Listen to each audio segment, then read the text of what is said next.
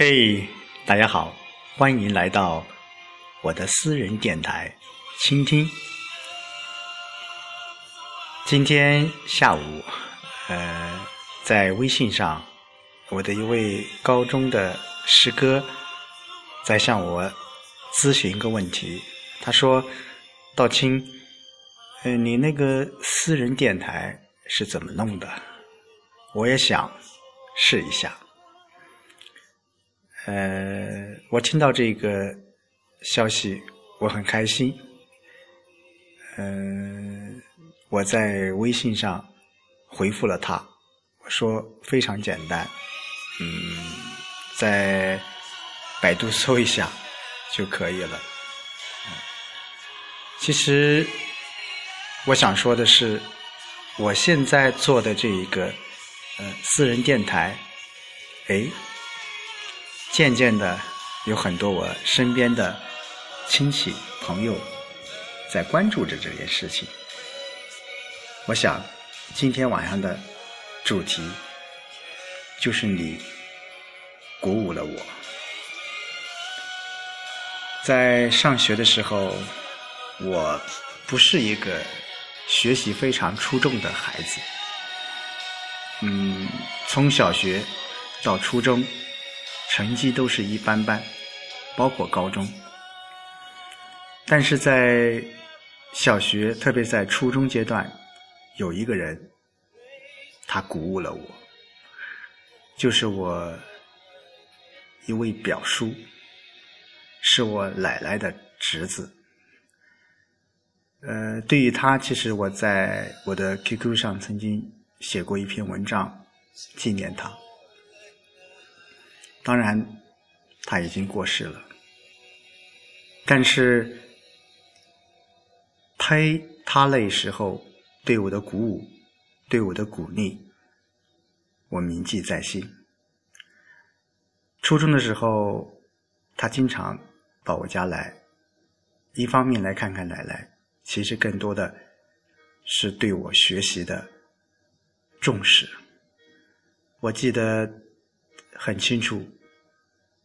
他的一句话，他说：“读书这个事情，它是一件白天不怕人来借，晚上不怕人来偷的事情。”他告诉我：“书中自有颜如玉，书中也自有黄金屋。”也许他这几句话。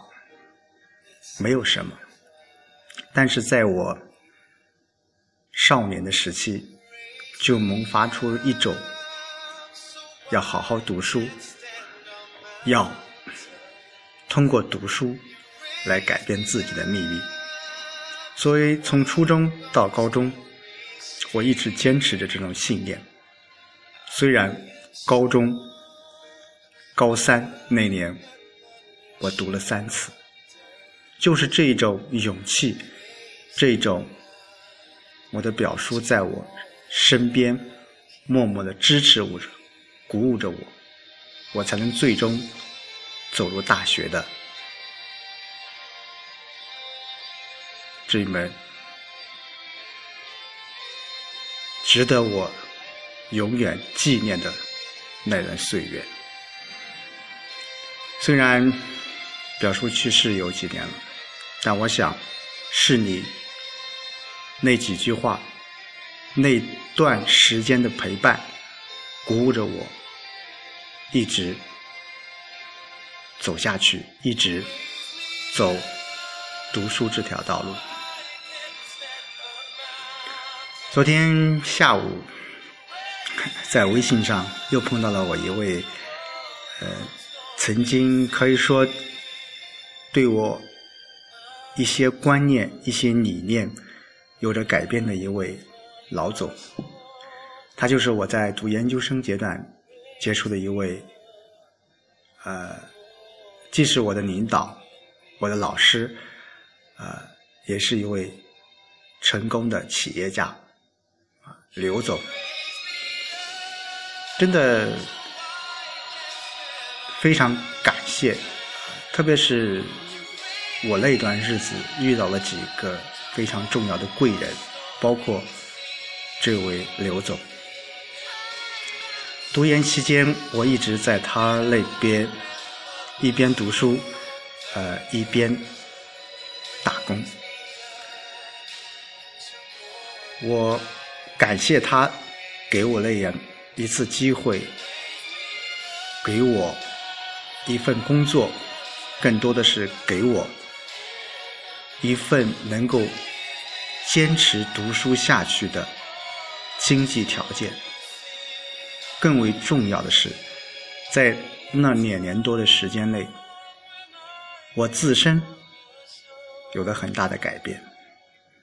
不说在语言表达、在主持这一方面，我有很大的提升。更为重要的是，对我个人的自信心、个人的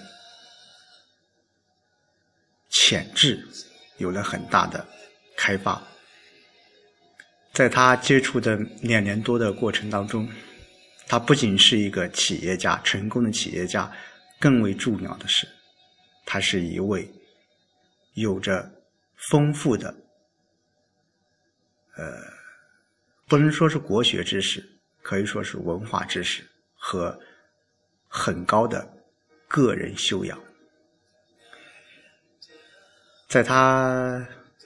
那里学习半年、两年半的时间，他教给了我很多生活的技巧、工作的方法，还有做人道理。